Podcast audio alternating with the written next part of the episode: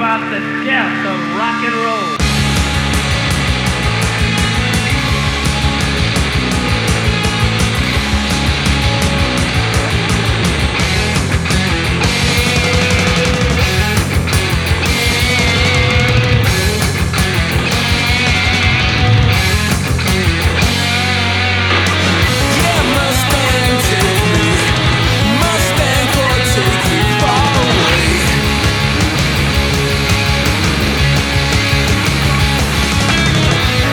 Enlargure Music Enlargure Music, 180e émission, deuxième émission de la cinquième saison. Yes. Bonsoir à toutes, bonsoir à tous. Salut bonsoir Steph. mon copain Nicolas dans le bocal pour la technique parce que mes mains ne savent pas faire ça.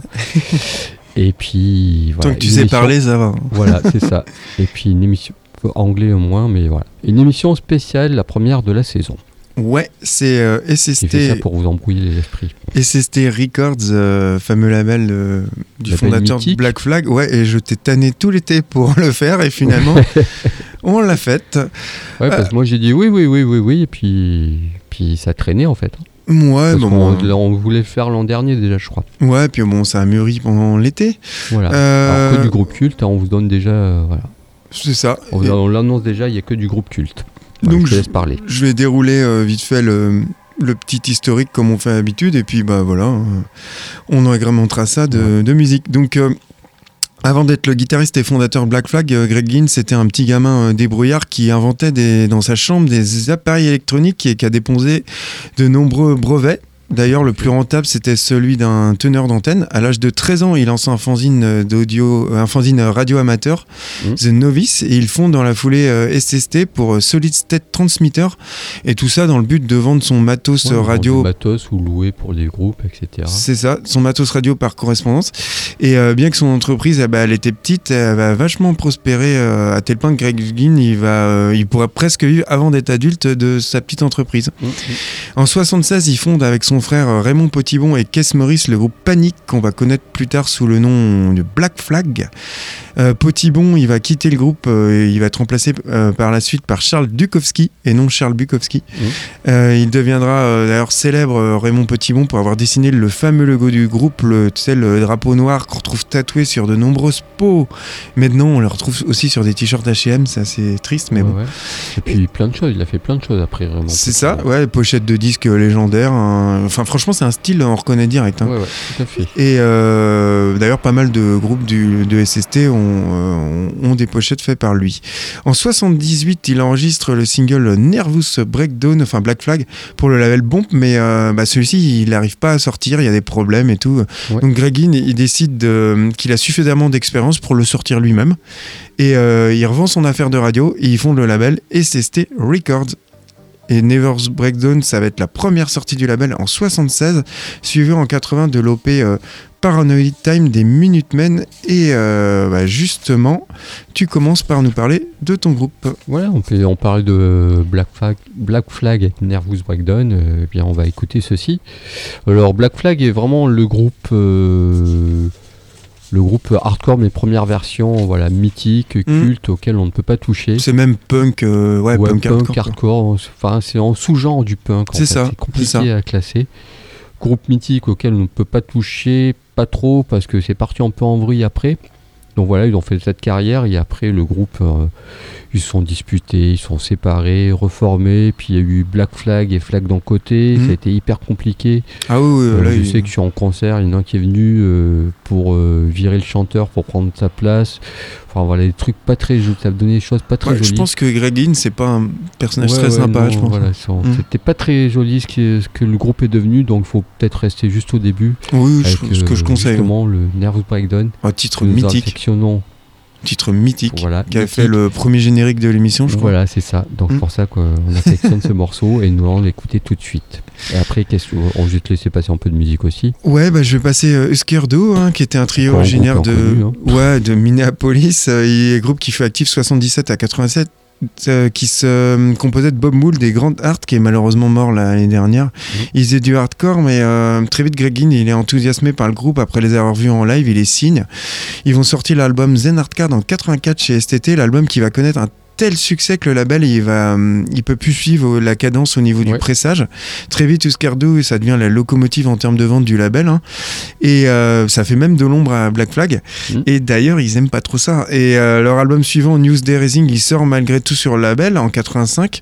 Et euh, bah, le groupe quitte direct STT parce qu'il se trouve pas sous- soutenu. En fait, Black Flag, ils sont un peu jaloux de Uscardo. Ouais, ouais. Ça va groupes qui vont après Hmm. un peu quitter le label. dents, dans des mauvaises conditions. D'ailleurs, ça va amorcer le déclin de STT, mais on va en, revenir. Et euh, Scardo, bah, eux, ils ajoutent de la pop à hardcore. Alors hardcore, ils adoucissent un peu leur musique. Ils chinent sur Warner.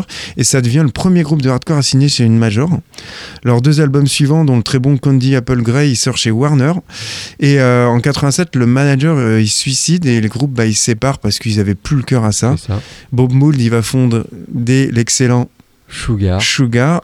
Leur influence bah, sur toute une génération de groupes alternatifs, elle va être euh, là. hein, Ouais, Nirvana. Moi, je Pixies. préfère même Sugar ou Husker Du. Bah, moi, j'aime les deux. Tu Et vois, c'est deux groupes différents. Et euh, Il y a du talent dans les deux. hein. Tout à fait. Puis tous les projets solo de Bob Mould, euh, on s'emprunte en s'éloignant justement de. C'est compliqué la musique. Hmm. Euh, son historique musical avec ses projets solo en- tout en ayant son, sa propre identité. Je sais pas, c'est un peu flou ce que j'ai raconté. Non, non, mais euh, c'est clair. hein.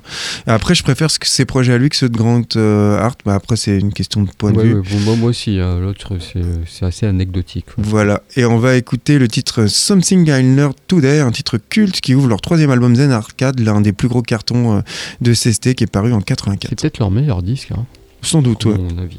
Mais un petit Black Flag pour commencer.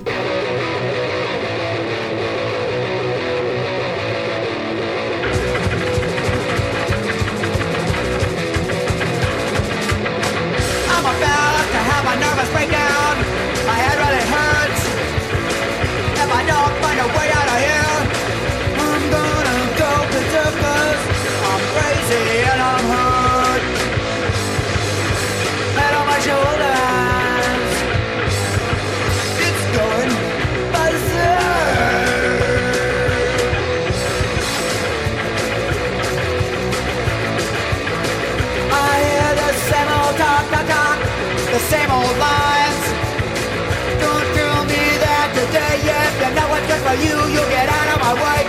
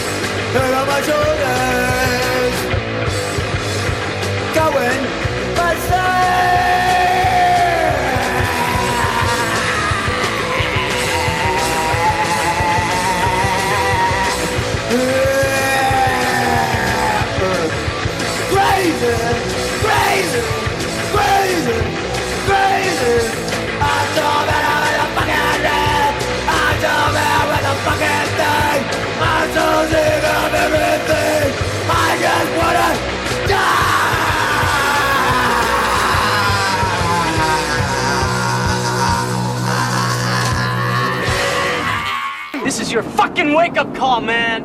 I am an FBI agent.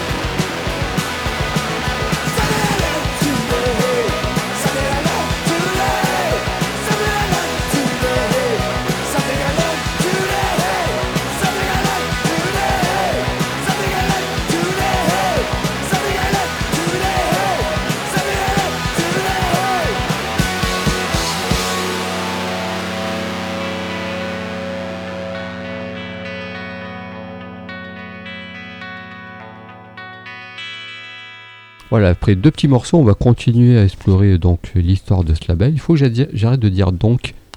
J'ai un tic, euh, un Un tic verbal. tic euh, verbal. Voilà, et voilà, qu'est-ce que je te laisse euh, un peu parler? Ouais, bah en fait, il y a les nombreux concerts de Black Flag, euh, bah, ils se terminaient souvent par des bagarres. Ça impliquait, Ouais, ouais, ouais, c'est parti en vrille aussi à cause de ça. hein. C'est clair, ça impliquait le LAPD, la, la police de Los Angeles. Donc, euh, en conséquence, bah, la police, qu'est-ce qu'ils vont faire? Ils vont regarder euh, la pochette d'un album, ils vont trouver l'adresse de SST au dos Mhm. et ils vont mettre euh, bah, le, le bureau de SST sous surveillance. Voilà. Et il y avait des policiers infiltrés qui squattaient devant la porte d'entrée en se faisant. sans-abri, Ouais, c'est ça. Ils se faisaient passer pour des clochards et euh, ils avaient mis euh, bah, la ligne du, du- téléphonique du, du label sur écoute. Mhm. Et euh, bah, en fait, eux, ils n'avaient pas la possibilité, le label, parce qu'ils n'avaient pas trop d'argent de se payer un avocat, faute de moyens. hein. Donc, euh, bah, ils n'ont rien pu faire contre ce harcèlement qui a duré euh, des années. Et puis les salles faisaient plus de concerts. C'est ça. tout, quoi. Toute cette scène, voilà, il, plus de- à part dans des bars ou dans des sous-sols ou, ou chez des gens. quoi, C'est ça, parce que la, la plupart des, des, euh, des salles de concert de Los Angeles, ils s'interdissaient les, les concerts à cause de la violence. euh, voilà. Donc, euh, bon. Voilà, Wally, pour l'historique. Et, Et on- puis ils sont partis euh, se promener et après on en reparlera un peu plus tard. Ouais, et on va continuer à explorer au niveau musical un petit groupe euh, culte qu'on connaît un peu, qui a été notre deux ou troisième générique de l'émission, je pense. Moi, Deuxième. Je sais pas, je connais pas, ça me dit Les- rien. Les Bad Brains, euh, un groupe de punk hardcore originaire de Washington qui fut actif de 77 à 95. Ils se sont reformés depuis, mais bah, c'est justement des lives. Je les ai vus d'ailleurs au live Hellfest. Ils se revendiquent eux du Rastafari qui est cher à notre ami euh, Bob Marley. Et euh, rapidement, les Bad Brains, ils vont devenir l'un des combos hardcore les plus populaires de la côte est, euh, bien qu'ils avaient une distribution peu, favorable. hein. Il y a le premier album qui est sorti sur cassette sur War, un mythique label. Les premières productions donc, de bah, Bad Brains, comme je disais, ils sont confidentielles. Leur premier single, Pay to Come, il sort sur une cassette, un, exemplaire très limité. Mais et il y a leur premier album devenu culte, Bad Brains, qui est édité euh, en 82. Et euh, bah, c'est un groupe qui est vraiment exceptionnel en live. Euh, à l'époque, tous Bah, les ils groupes, font- ils le regardaient, ils se disaient, ils jouent hyper vite, comment ils font quoi Ouais. Mais ils font beaucoup, ils, arrêtent pas de tourner de toute façon. Ouais, ouais, ouais, ils continuent. Et euh, bah, c'est sur scène qu'ils vont avoir leur, ça, statut culte. hein.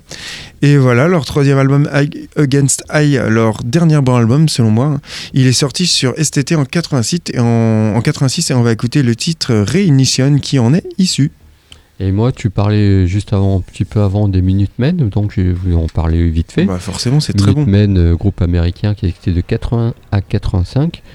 Euh, un groupe mythique, euh, culte, surtout aux États-Unis. Ça a mal. euh, voilà, les frontières n'ont pas été très bien. euh, ils, ont, ils sont restés un peu aux États-Unis ce culte-là, quoi. Ah, en France, C'est plus, voilà, c'est un peu plus sous-marin, quoi. Donc je disais, c'est un groupe punk, euh, donc avec euh, liberté de de penser, euh, Liberté musicale. idéaux punk, euh, sauvages, euh, politiquement incorrects, etc. Tout ce qu'on aime bien, qui mélangent leur musique. Et en fait, ils ont fait plein de disques, ils ont fait des tas de tournées. Ils, faisaient, étaient dans l'urgence tout le temps. Ils tournaient, ils, ils arrêtaient, ils ont écumé les scènes, ils, ils ont enregistré, euh, ils ont beaucoup enregistré en peu de temps. Donc ils arrêtaient jamais. Leur musique en fait est partie du punk, mais après ils ont mis du free jazz, ils ont mis du folk, ils ont mis du funk, ils ont mis plein de choses. Ah, Mais le groupe est hyper intéressant. Ah super riche. super euh, intéressant. euh, pour- disait, pas mal d'albums en peu de temps. Mais le groupe se sépare après la mort du chanteur dans un accident de bus. Mhm. Donc les autres n'avaient pas le cœur à reprendre, donc ils ont fait une petite pause avant d'arrêter tout court. Et ils ont formé le groupe euh, Fire Horses, qui est aussi sur le label SST. Donc ils ont fait une paire d'albums. Et je vous propose le titre Little Man with a Gun. and- ah, Il faut que je reprenne ma respiration, c'est les longs titres en anglais. Little Man with a Gun in His Hand. Elle sera l'album Buzz on All Under the Influence of Fear.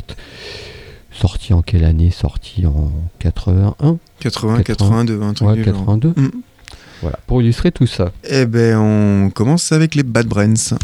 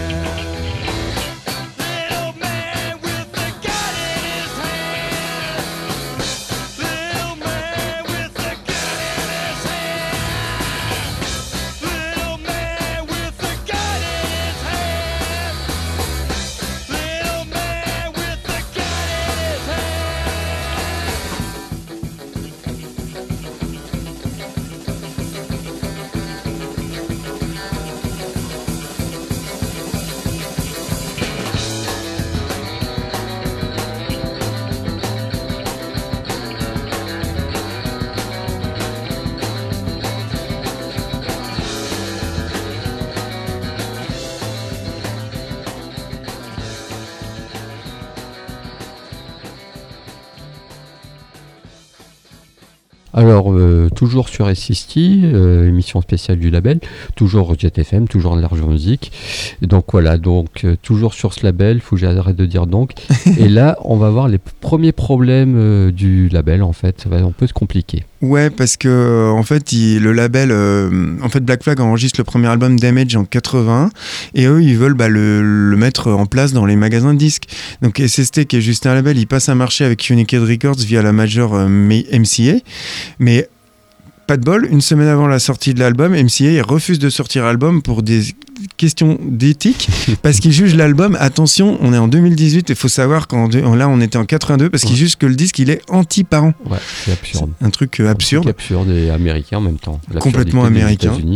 Et euh, SST, donc ils font, euh, ils intentent une poursuite contre Unicorn, Euh, et euh, Unicorn va obtenir une injonction qui interdit SST de publier tout le catalogue de Black Flag.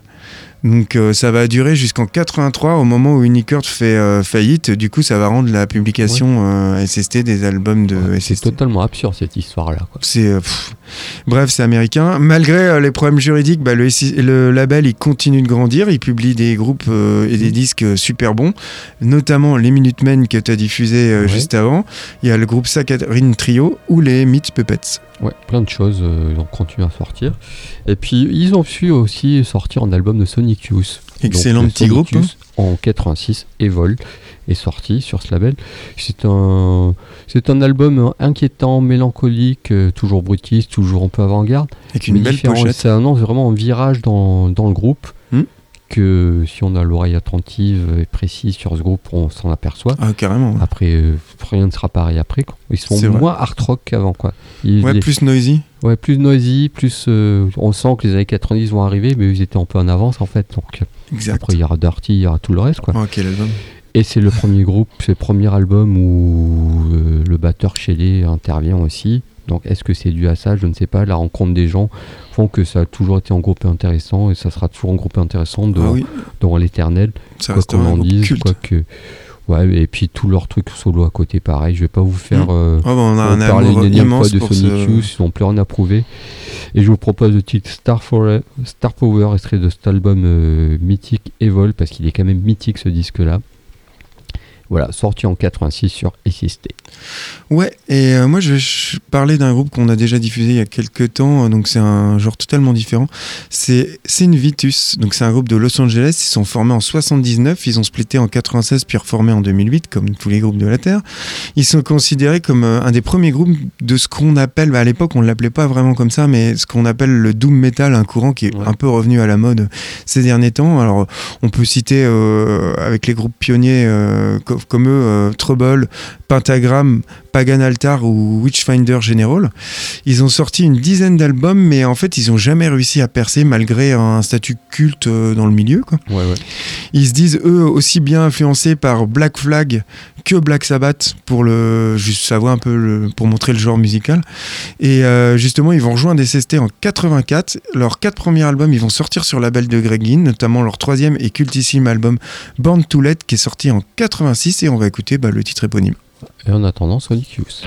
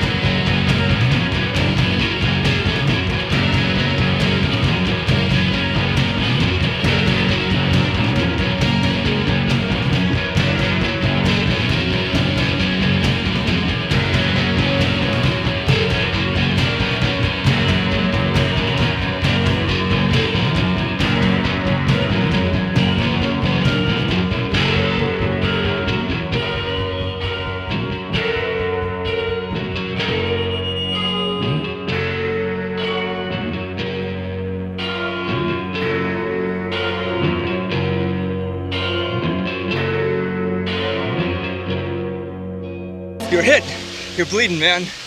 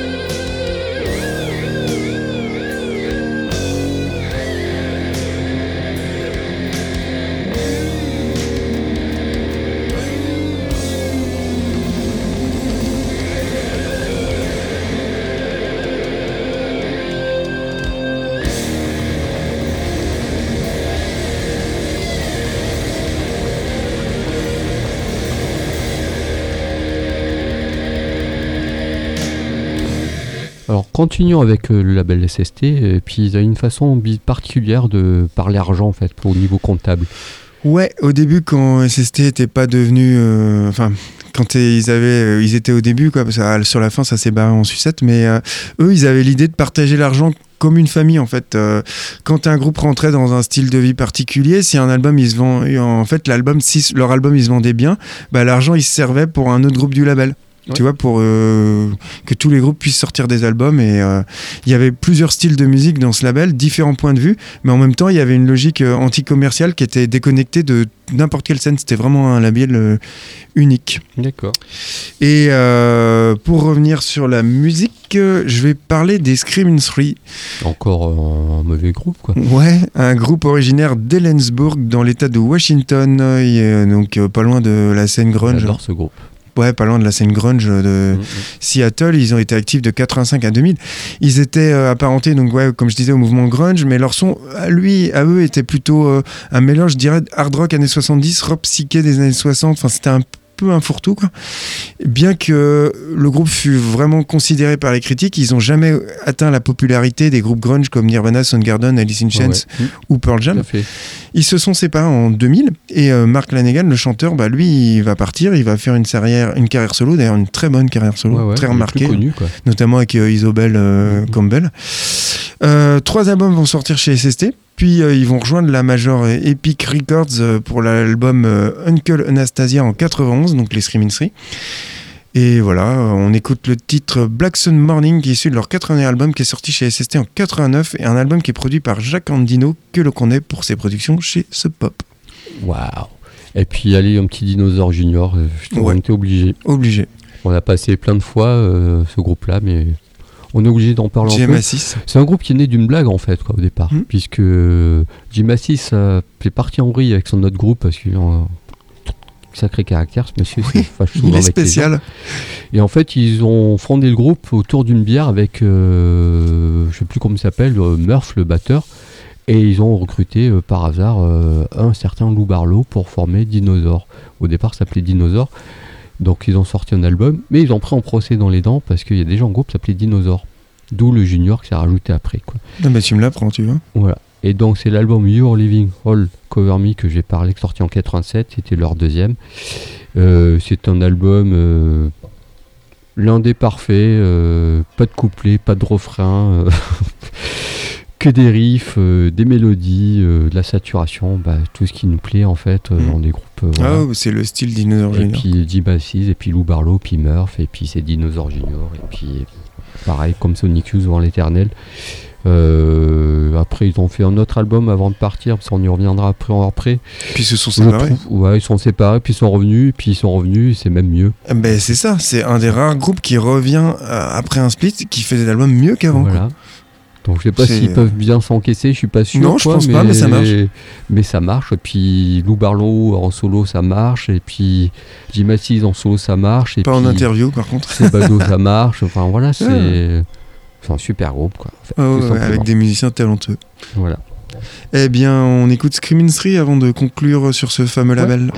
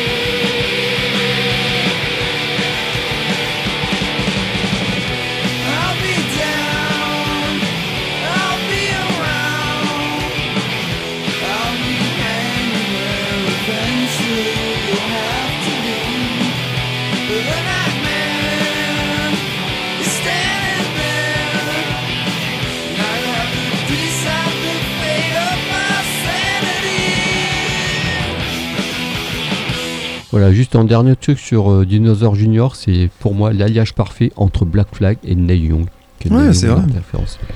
Et puis voilà, pour revenir à SST, là ça sent le sapin, on va dire, que les problèmes vont commencer à arriver. Bah ouais, c'est dommage parce qu'en 84, euh, SST, ils étaient vraiment en position d'obtenir un succès à long terme en tant qu'indépendant un peu Ouais. euh, marginal, euh, rebelle.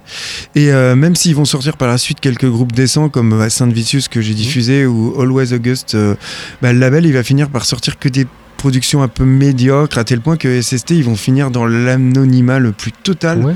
Et son Ils ont essayé côté... de faire du jazz aussi, de signer Ouais, quelques ça. trucs de jazz. Exact, qui sont sans intérêt. Ouais.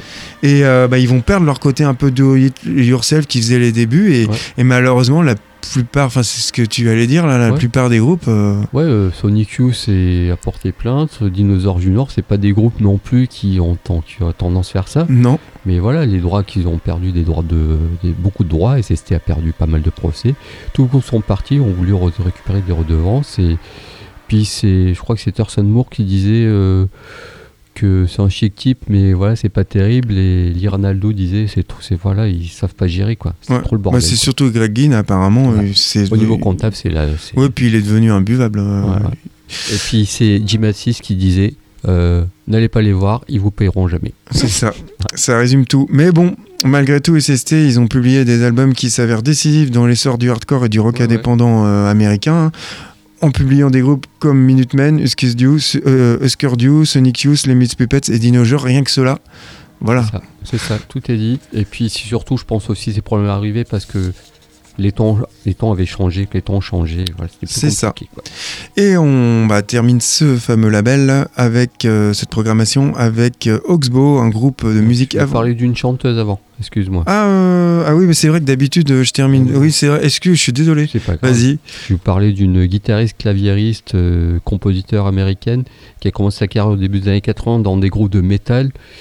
Mais au clavier, elle a une formation classique au départ, puis après elle est partie. C'est quoi son groupe? Living Train, que je connaissais pas, puis après elle est partie dans To Dinosis et après dans SWA, avant de continuer en solo avec trois albums solo. Moi je trouve ça plutôt sympathique, mais j'ai surtout noté pour montrer la différence de choses qu'il y avait dans ce label en fait. Quoi. Et je vous propose le titre Lake My Pussy, extrait de la- de l'album Nature sorti en 88, c'était son deuxième album. Voilà, Ok. maintenant, Et cette fois-ci, c'est à moi. un autre groupe. Oui, Oxbow, un, un petit groupe qu'on euh, qu'on diffuse jamais. hein. C'est un groupe de musique avant-gardiste originaire de San Francisco. Leur musique, on va le dire vite fait, c'est un mélange de noise rock, de jazz expérimental et de blues. C'est un groupe qui est en activité depuis 88 autour du guitariste Nico Vénère et de leur charismatique euh, chanteur Eugène Robertson. En 96, ils ont sorti l'excellent album Serenade in Red qui était paru chez SST, leur unique album sur ce label d'ailleurs, euh, un album où il y a en guest euh, Marianne Faithfull. Ouais, c'est marrant. Et voilà, on écoute le titre Lucky qui est issu de ce quatrième album Serenade in Red. Et puis on va se quitter là-dessus, en musique. Ouais, eh ben on débute avec euh, Sylvia Jeune Cosa, c'est ça Ouais, Je me trompe pas. Et puis, Et, euh, à la semaine prochaine pour une émission classique. Bonne semaine à vous. Bye bye.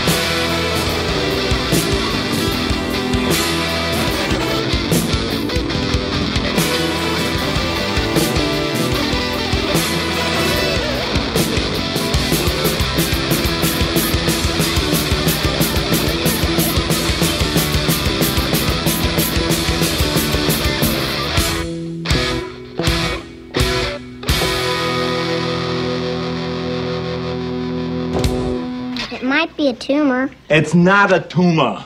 It's not a tumor.